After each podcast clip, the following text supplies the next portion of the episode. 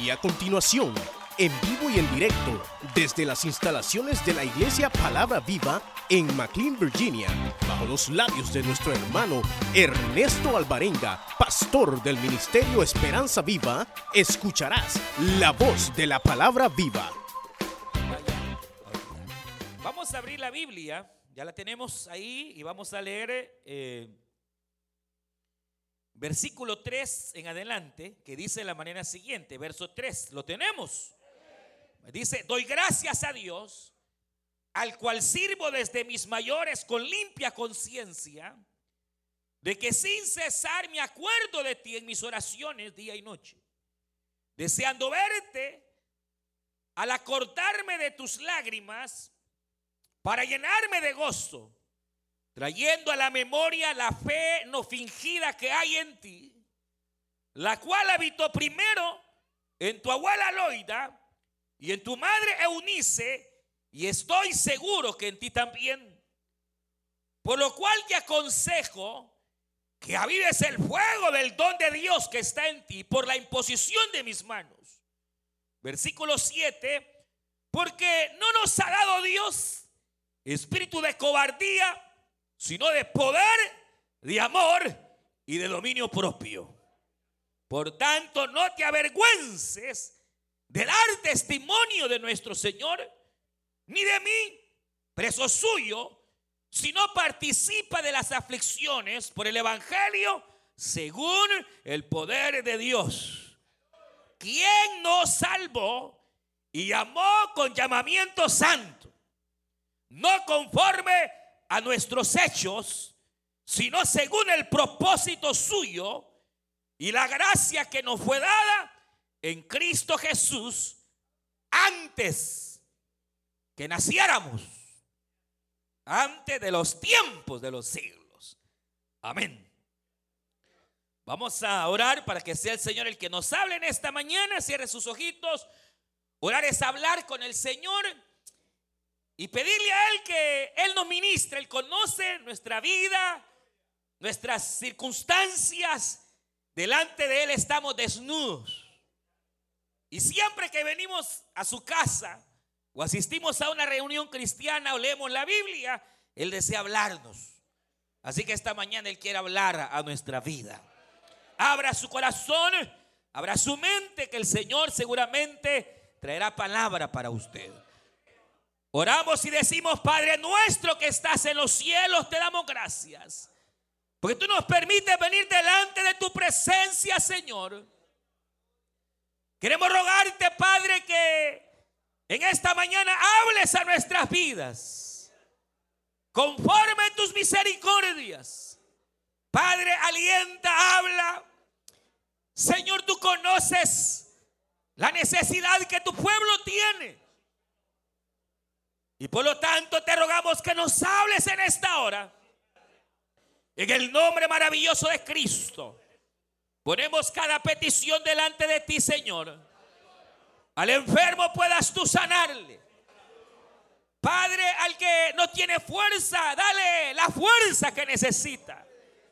Padre, aquel que tiene temores, dale la paz, Señor. En el nombre de Jesús de Nazaret. Y en tu gracia bendita nos encomendamos. Toda mentira del diablo, toda presión, Señor todo estorbo lo echamos fuera en el nombre de Jesús de Nazaret. Y te damos gracias, Dios mío. Amén, Señor Jesús. Y amén. Gloria a Dios. Pueden tomar su asiento.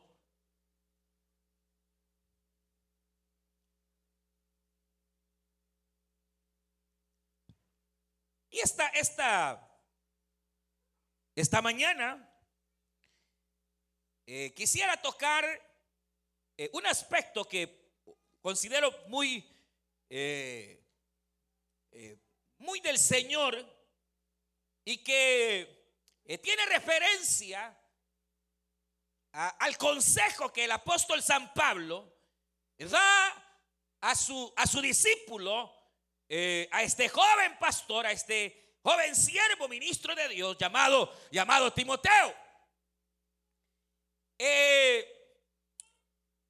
quizás eh, solamente como una pequeña eh, referencia, debemos recordar que eh, por causa de la predicación del Evangelio, el apóstol Pablo se encontraba preso, es decir, habíase ya levantado lo que se conoce como las primeras persecuciones en contra de los cristianos por su fe.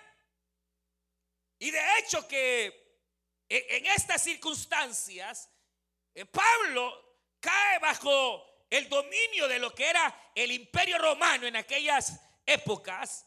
Y entonces eh, no se sabía realmente qué iba a pasar con él. Eh, según, oiga, los eruditos, aquellos que han dado su vida a estudiar las escrituras, parecería ser que esta es la segunda vez que el apóstol Pablo está preso. Es decir, ya cuando usted ha leído, y si ha leído el libro de los Hechos de los Apóstoles, usted debe recordar que el capítulo 28 de los Hechos termina con el apóstol Pablo en la cárcel. A esta se le llama la primera prisión del apóstol. Luego la mayoría concuerdan de eruditos que Pablo es libre para seguir anunciando el Evangelio, pero más tarde, aproximadamente por el año 68, Pablo vuelve a quedar preso. Y ya por eh, las persecuciones romanas específicamente, y es ahí donde el apóstol comienza a dar sus últimos escritos es más, esta epístola es conocida como el testamento último, o el último testamento del apóstol Pablo, o el testamento de Pablo, en el cual él sabe que está preso, él sabe que probablemente no va a salir más. Él sabe que probablemente eh, ya eh, su vida está llegando, como hemos hablado en otras oportunidades, al final. Ahora, recuerde que Obviamente hasta entonces Pablo había sido el más grande embajador del Evangelio en su época. El más grande hombre de Dios, de hecho que haya existido después de Cristo, ha sido este, este siervo, el apóstol Pablo. Pero ahora Pablo está siendo perseguido. Ahora Pablo está siendo llevado cautivo. No se sabe qué va a pasar. ¿Será que lo dejarán libre? ¿Será que eh, lo van a matar? No se sabía. Y esto obviamente ocasionó, esa noticia, hermanos, ocasionó que se levantara miedo y temor en la iglesia.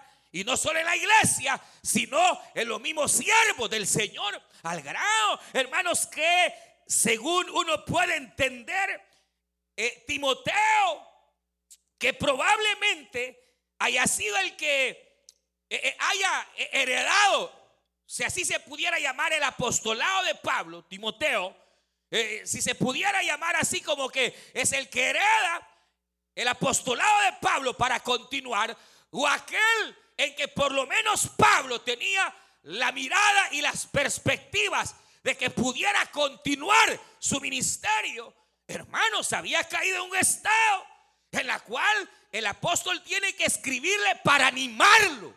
Porque, ¿por qué? Eh, mire, Timoteo estaba casi queriendo tirar la toalla. Timoteo, hermanos, estaba casi, ve acá, apagándose. El don que Dios le había dado se estaba, se estaba apagando. E, e, el llamamiento que Dios le había dado estaba apagándose. Al grado que esta, esta, esta epístola no es sino eh, una serie de directrices a Timoteo, pero también lo que leemos va dirigido a su persona. Le dice Pablo, no, no, no, no pierdas el don, no lo apagues. Ese don que Dios te ha dado, no lo apagues. Es más, no ceses de predicar el Evangelio. No ceses de anunciar las verdades. No ceses, no ceses, no ceses.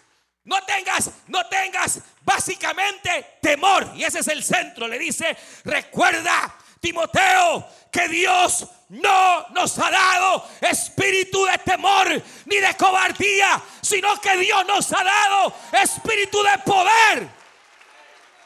Ahora, ¿por qué razón?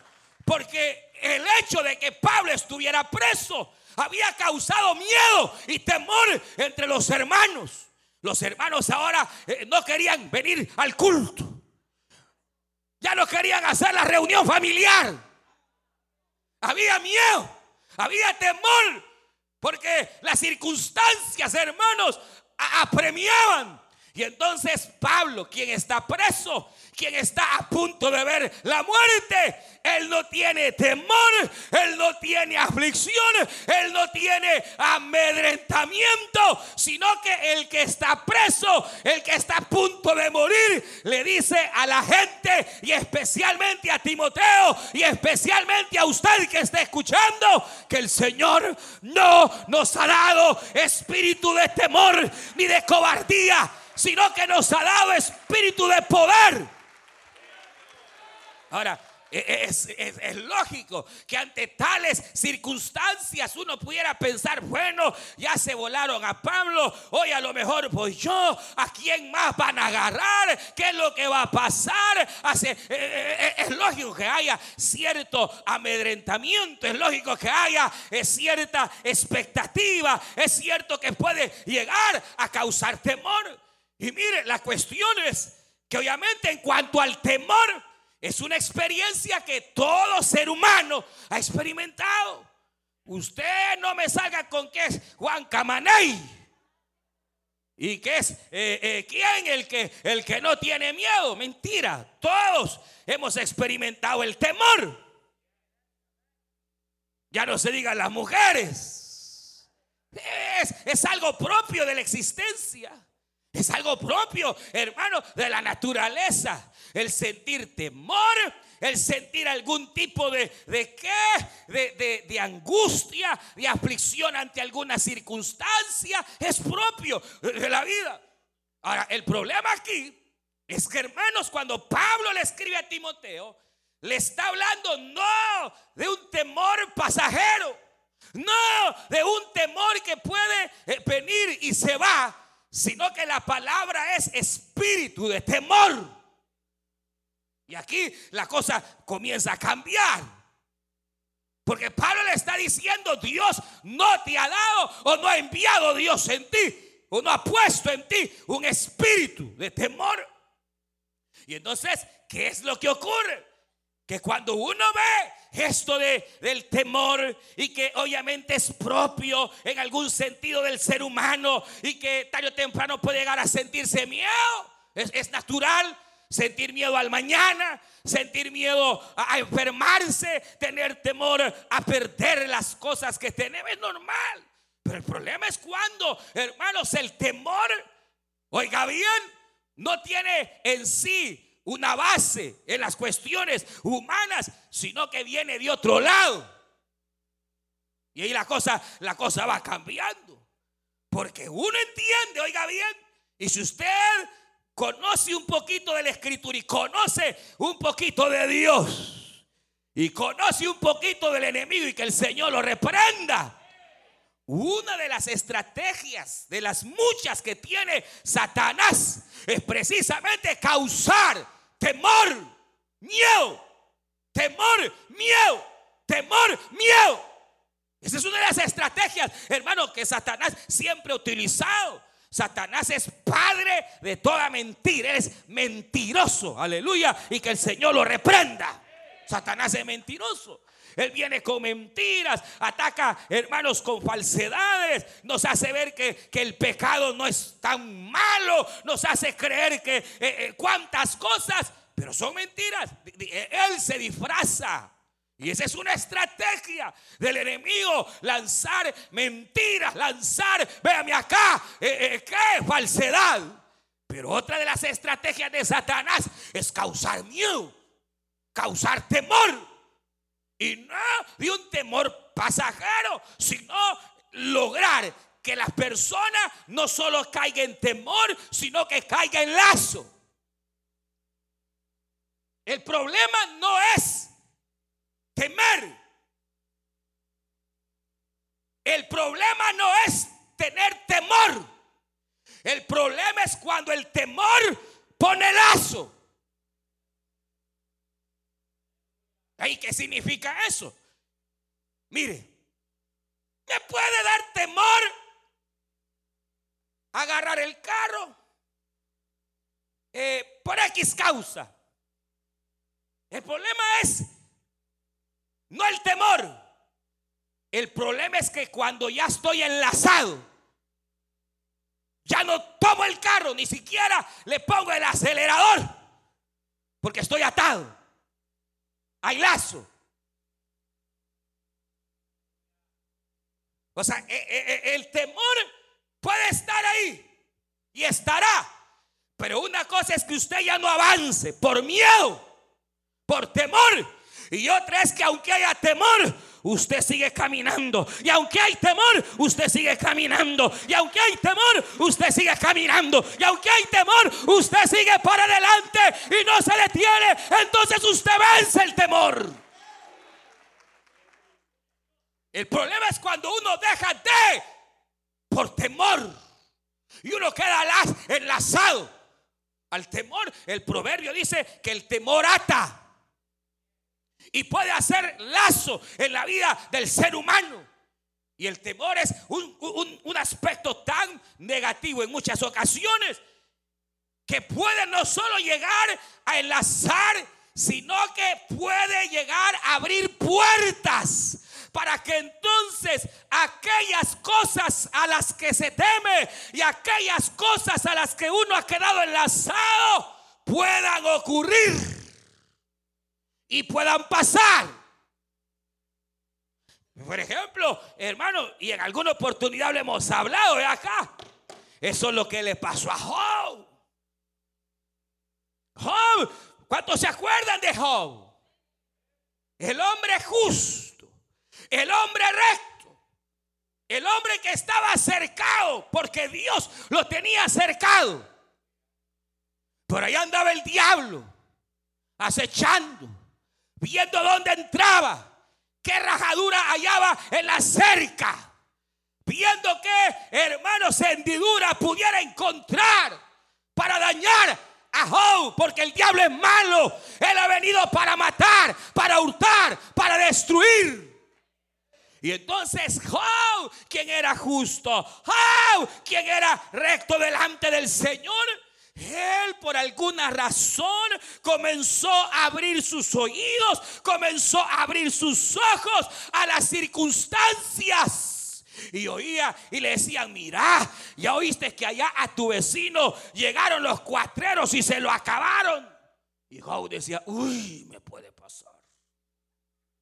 Mira, ya oíste que aquella vecina le, estaban en fiesta y, se les quemó la casa y se le mataron todos los hijos. Ay, decía Job.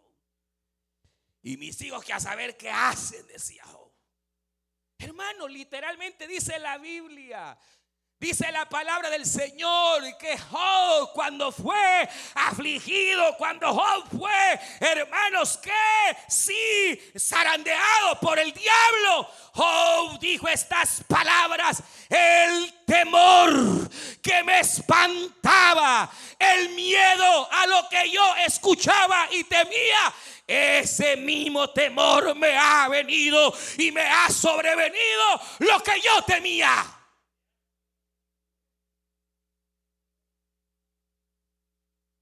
¿Por qué? Porque esa fue la cerca que Satanás vio y abrió. Por el cual cuando llega delante de Dios, Dios le permite a Satanás zarandearlo. Por eso la Biblia, hermanos, habla de que el creyente no debe temer. A lo único que le debemos temer es a Dios, a Dios, a Dios. Porque Él es nuestro Dios, Él es nuestro Señor Váyase a una concordancia y busque la palabra temor. Mire ahí cuántos versículos. No temas, no temas, oh Jacob, no temas, hija de Sion. No haya temor en tu corazón, porque yo estoy contigo, porque yo soy tu hacedor. No temas, solo levanta tu mano derecha. Dice el capítulo 43 de Job, porque de, de Isaías 43 yo estaré. Tú mete tu mano derecha en alto y ahí estará mi diestra porque yo te sostengo de tu mano derecha, ha dicho el santo, el poderoso de Israel. Porque ¿qué es lo que ocurre? Hermano, que, que, Satanás puede enviar como estrategia miedo y temor y, lanzar al grado que el creyente entre en pesadumbres, en opresiones. ¿Se acuerdan de los días en que Nehemías, alguna vez oído usted de un tal Nehemías? Que dice la Biblia que él reconstruía junto al pueblo los muros de Jerusalén. ¿Han oído la historia? que ellos construían los muros y que hacían una gran obra y que de repente se levantaron unos enemigos, Zambalat, Tobías y otros, para hermanos detener al pueblo. Y empezaron a decir, ¡ah! Eso que ustedes hacen, una zorra lo podría votar. ¡ah! Cuando menos sienta le vamos a caer como miles y lo vamos a destruir. ¡ah! Ya van a ver, lo vamos a liquidar. Y entonces la gente empezó a decir, uy, allá viene Zambalat. Uy, dice que nos van a, nos van a destruir. Dicen esto, dicen lo otro. Y dice que todo el pueblo desfalleció y tuvieron temor y cesaron de hacer la obra. Cesaron de hacer la obra porque todos tuvieron temor. ¿Y a qué se debía? Hermanos, se debía a que Satanás quería detener el avance de la obra. Satanás quería detener lo que Dios había puesto en el corazón de Nehemías realizar. ¿Y cómo lo logra? Ah, a través de murmuraciones, a través, hermanos, de generar temores. Porque el temor ata, hermanos. El temor no solo ata, sino que se dispersa. Y no sé si tal vez ha leído. Pero cuando Dios dio las instrucciones en el libro de Deuteronomio para ser parte del ejército de Dios en batalla, Creo que es el capítulo 20, si no me equivoco, de Deuteronomio. Lo busqué en la casa, aquí no. Pero hay, hay un detalle. Habían ciertas reglas para ir a la batalla. Y entre las reglas había una que decía, el que esté recién casado no vaya a la batalla. ¿Para qué ir a pelear si su mente y su cabeza va a estar en otra cosa? Pero también la ley decía que aquel que tenga miedo sea honesto y no vaya. No sea que con su temor contamine a otros y el ejército venga a caer en temor y pierdan la batalla antes de ir hay gente, negativa, hermano. Hay gente que solo negativo y que, hermano, solo, y ya mire, va a ver, usted a ver, hermano, ya se va a morir usted. Que solo negatividad, negatividad, miedo, temor, que mire, que no sé qué. Claro, ese es el deseo de Satanás. Generar pavor, generar miedo, que nuestra mente, hermanos, se frustre, que nuestros pensamientos no estén, hermanos, ¿qué? Acertados. Porque cuando uno se llena de miedo, uno no puede pensar. Uno puede hacer cualquier locura cuando está bajo temor. Así es la palabra del Señor. Jeremías dijo, aquel que tema, cuide de no caerse en el hoyo. Pues porque de repente un miedo y como hay miedo y temor, no, no tienen juicio, pueden correr para cualquier parte y ¡pau! caer en el hoyo. Porque hay miedo, porque hay temor. Y usted sabe perfectamente que es estreta porque entre más se teme y más uno va contaminando a otros con temor, el temor se va apoderando, se va apoderando. Escuchó, luego viene el corazón y del corazón se aflige, luego el alma se abate y no solo él, sino que empieza a batir a otros. Y cuando menos se siente, ya, qué temor, qué miedo, qué, qué terrible. ¿Saben, ¿Saben cómo es esto? Como esta, no es anécdota, pero ¿se acuerdan? Yo les he contado una, no es historia, sino que es como una especie de, de fábula. Dicen que un día llegó la peste. Y llegó la peste, hermanos, a un pueblo. Y fue donde el alcalde la peste. Y la peste le dijo, vengo a llevarme por lo menos a unos tres mil, me los llevo de tu pueblo. Y no, le dijo, no seas así, le dijo el alcalde, no, no seas mal, hombre, mira. Eh, y empezó a transar, me voy a llevar mil quinientos, le dijo. Y el alcalde le dijo, mira, solo, solo dos días, no, tres días de peste. Y empieza la peste el primer día, pa, pa. En los tres días, diez mil personas muertas por la peste. Y el alcalde va a buscar la peste. ¿Qué te pasó? Que no negociamos que iban a ser 1500. Sí, le dijo yo 1500 me traje. Los demás se los hartó el temor. Por miedo, por temor. El temor No había sido ni la peste ni la enfermedad, hermano. Había sido el miedo, el temor, el que había arrastrado a otros, la el sugestionarse, hermanos, el caer en una situación así. Mire qué tremendo. Yo sé precisamente, hermanos, que a veces las circunstancias, a veces eh, lo que uno oye, puede llegar a causarle temor. Porque el temor viene casi siempre de lo que uno oye.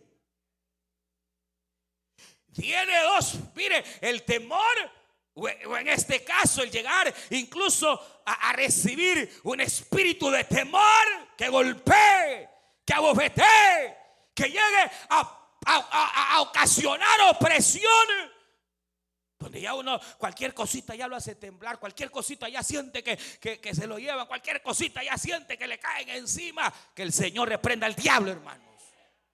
Pero fíjese que este tipo de temor tiene dos orígenes. Uno, primero, ¿dónde está uno parado? ¿Dónde está uno parado? Porque si uno, por ejemplo, vive practicando el pecado, es natural sentir temor, terror y todo, porque la Biblia dice que el que hace pecado, el impío, si aunque ni lo persigan, anda huyendo, dice el proverbio, el impío huye sin que lo persigan. El pecado, ¿qué fue lo que causó en Adán temor? Fue el pecado. Cuando Adán y Eva pecaron, dice la palabra del Señor, Dios va. Y Dios busca a Adán. Porque Adán acostumbraba a tener citas con Dios para platicar con él. Y ese día Adán no llegó. Y entonces Dios va y lo busca. Adán, ¿dónde estás? Adán, ¿dónde estás? Ah, Señor, es que tuve miedo. Y Dios le dice, ¿por qué? ¿Por qué? ¿Acaso hiciste lo que yo te dije que no hicieras? Exacto, si cuando uno hace lo que Dios dice que no debemos hacer, es propio entrar y abrir puertas para que el temor eh, eh, eh, venga. Ahora el que nada debe, nada teme. Claro, pero el que las debe. Y más, más que deberle al hombre, el que le debe a aquel que ha hecho los cielos y la tierra. Es normal, hermano, el llegar a sentir temor a causa del pecado llegar a sentir temor, oiga bien, a causa de la maldad que se practica. Y lo otro, ¿sabe de dónde viene el temor? De lo que se escucha. De la voz que uno oye. De las voces que uno oye. De lo que uno oye, viene el temor. De lo que uno escucha viene el temor.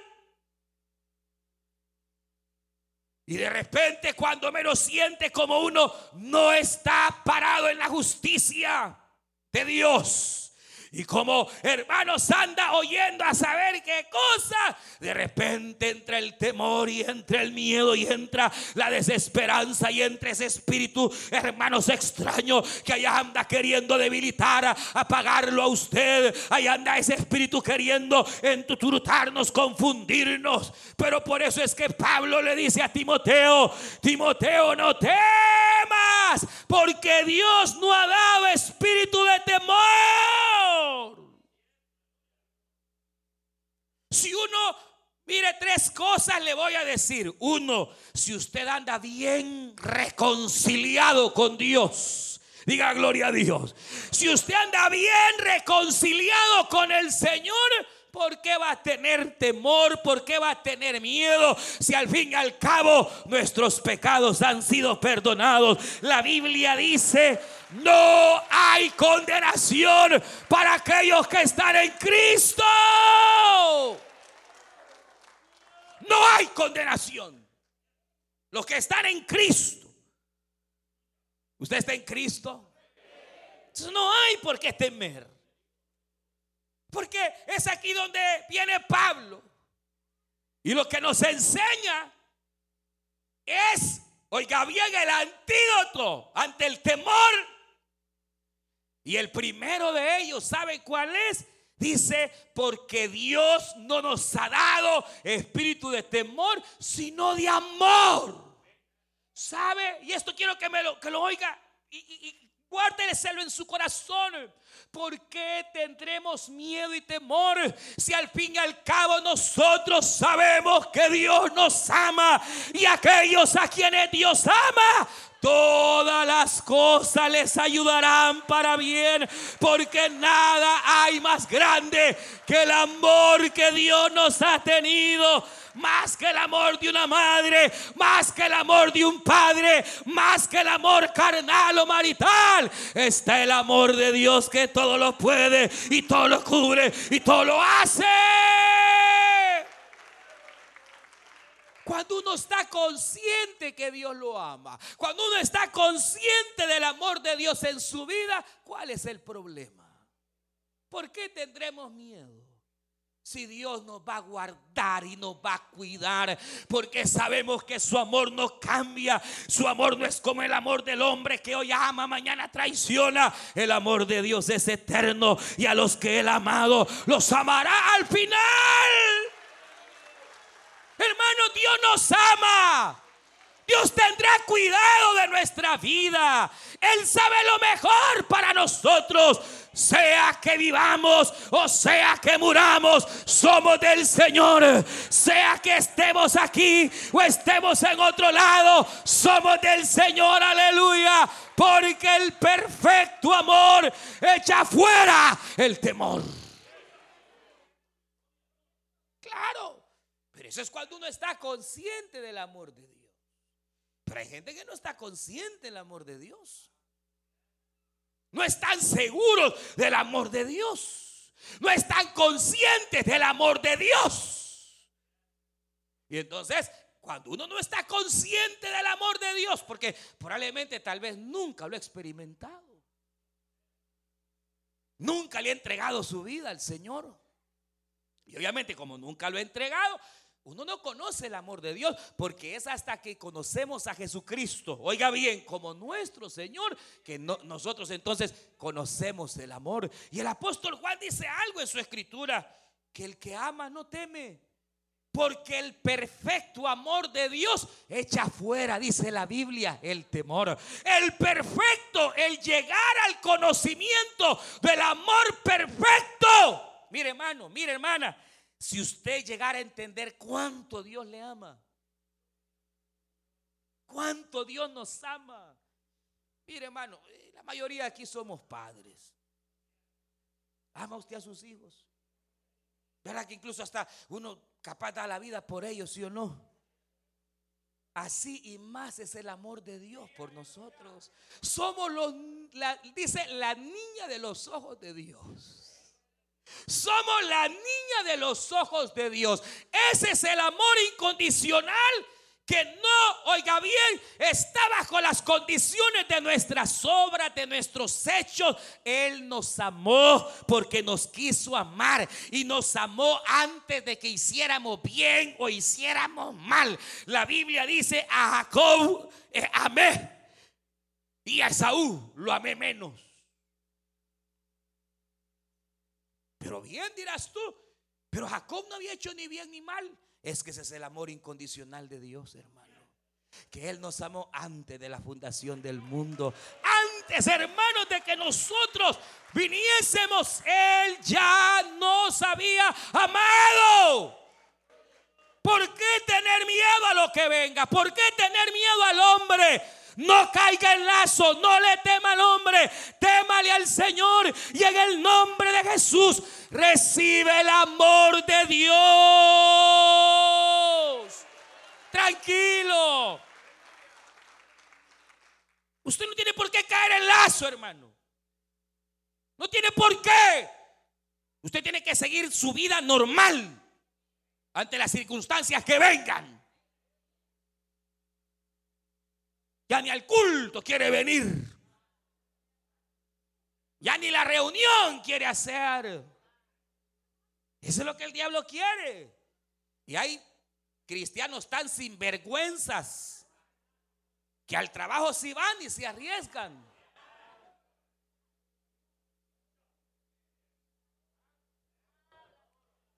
Pero cuando se trata de ir a la oración, uy, ahí anda la migra, ahí sí anda, vea, sinvergüenzas.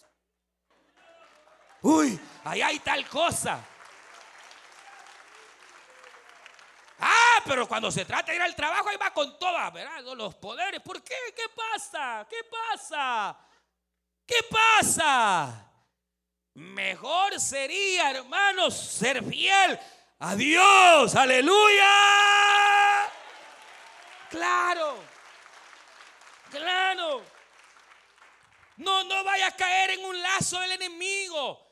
No oiga cualquier cosa, no oiga que el diablo lo que quiere es causar temor, miedos. Que allá dicen que no sé qué, no, mano, no, no, tranquilo. Usted confíe en el amor de Dios, usted confíe en que Dios va a cumplir en nosotros su voluntad perfecta. Que estamos en sus manos. Que de las manos de Él nadie nos va a arrebatar que los que confían en Él nunca serán avergonzados. Bendita sea la gracia y la misericordia del Señor. Ah, pero dice que el amor de Dios echa fuera el temor. Y también dice que Dios no nos da espíritu de temor, sino de amor, de poder. De poder. Pero ese poder es el que viene de nuestra relación con el Espíritu Santo. Él es el poder, Él es la unción, el Espíritu Santo de Dios, hermano. ¿O no? Claro, el Espíritu Santo de Dios. Él es la unción, Él es poder. Cristo dijo, asienten en Jerusalén, pero no se muevan hasta que sean llenos de poder. Señor, ¿y qué será eso lleno de poder? Tranquilo, ustedes ahí asienten en Jerusalén, que cuando menos sientan, el Espíritu Santo vendrá sobre ustedes y serán llenos del poder del Espíritu Santo. Cuando usted anda en la unción del Espíritu Santo, ¿cuál miedo, cuál temor? Puede venir cualquier espíritu de espanto, de temor, cualquier demonio, pero como usted está lavado en la sangre de Cristo, como usted sabe y conoce el perfecto amor de Dios para su vida, y como usted tiene la presencia del Espíritu Santo. ¿Cuál miedo? ¿Cuál miedo? Cuando sienta que el enemigo quiere generar miedo hacia alguna circunstancia, hacia alguna situación y su corazón comienza a palpitar a causa del miedo, reprende en el nombre de Jesús de Nazaret, reprenda todo espíritu de temor, hermano, y cúbrase con la unción de Dios. ¿Sabe qué dice Apocalipsis? Cuando habla de, todo esto, del mismo diablo y habla. Y mire, gente que no le gusta que se hable de esto. Le da más miedo. Pero dice, dice que al enemigo, capítulo 12 de Apocalipsis, lo han vencido. Aquellos. Dice que lo han vencido por tres, tres cosas, dice Apocalipsis. Añadamos, le dice que ellos, los creyentes, lo vencieron al maligno con sus mentiras y temores por la sangre del cordero. Segundo dice, por el testimonio de la palabra de ellos. Mi hermano, cuando el enemigo venga y quiera eh, meter algún momento aflicción o, o meterle temor, repréndalo con la palabra que Dios le ha dado a usted en su boca. Su boquita tiene el poder y la autoridad, aleluya, porque usted está lavado en la sangre, porque usted está bajo la unción del Espíritu. Usted tiene el poder de la palabra y cuando venga el temor o lo que venga, responda con la palabra, porque la palabra de Dios es viva y eficaz y más cortante que toda espada de de dos filos. Hermanos, que se la hierba, marchítese la flor, pero las palabras de Dios permanecerán para siempre. Ah, pero si usted no está lleno de la palabra, el enemigo va a venir y se lo va a comer vivo. Pero si usted está bien parado y conoce la palabra y venga alguna circunstancia, alguna situación por la cual el enemigo quiera darle temor, si usted está bien parado en la palabra, usted sabe inmediatamente que los que confían en el Señor no serán avergonzados. Usted sabe, así ha dicho el Señor Josué 1.9. Mira que te mando que te esfuerces. Sé valiente no temas mujer, no temas varón, porque yo Jehová iré contigo a donde quiera que tú vayas.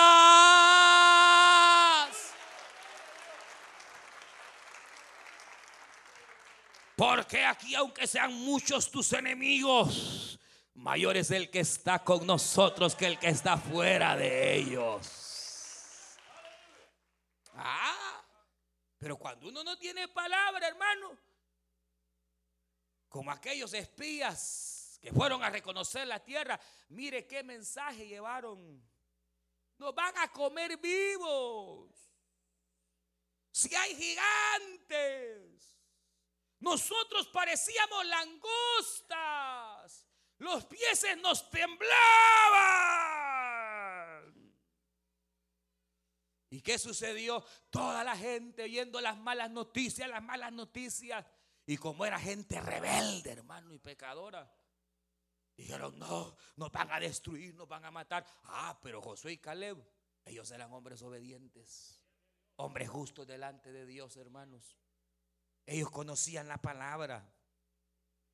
Y ellos dijeron, es cierto que hay gigantes, es cierto, esto es cierto, lo otro, pero es más cierto que escrito está, mayor es el que está con nosotros que el que está con ellos. Así que vamos para adelante, tomemos posición de la tierra, porque el que ha prometido cumplirá. Él no es hombre para mentir. Si habló, el Señor de los cielos cumplirá. Aleluya. Y nos guardará. ¿Por qué? Porque estaban amparados en la palabra. Tenían la espada de la palabra.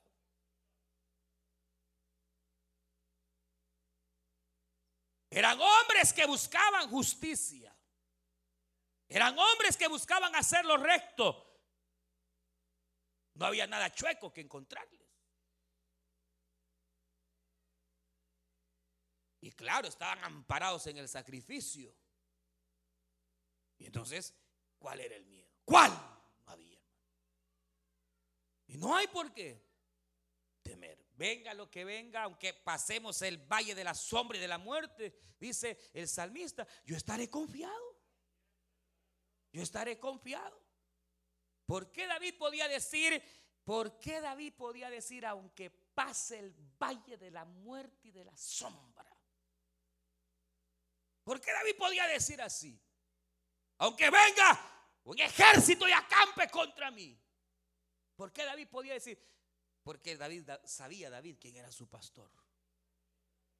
David sabía quién era su pastor. Él decía, el Señor es mi. ¿Qué me podrá hacer falta?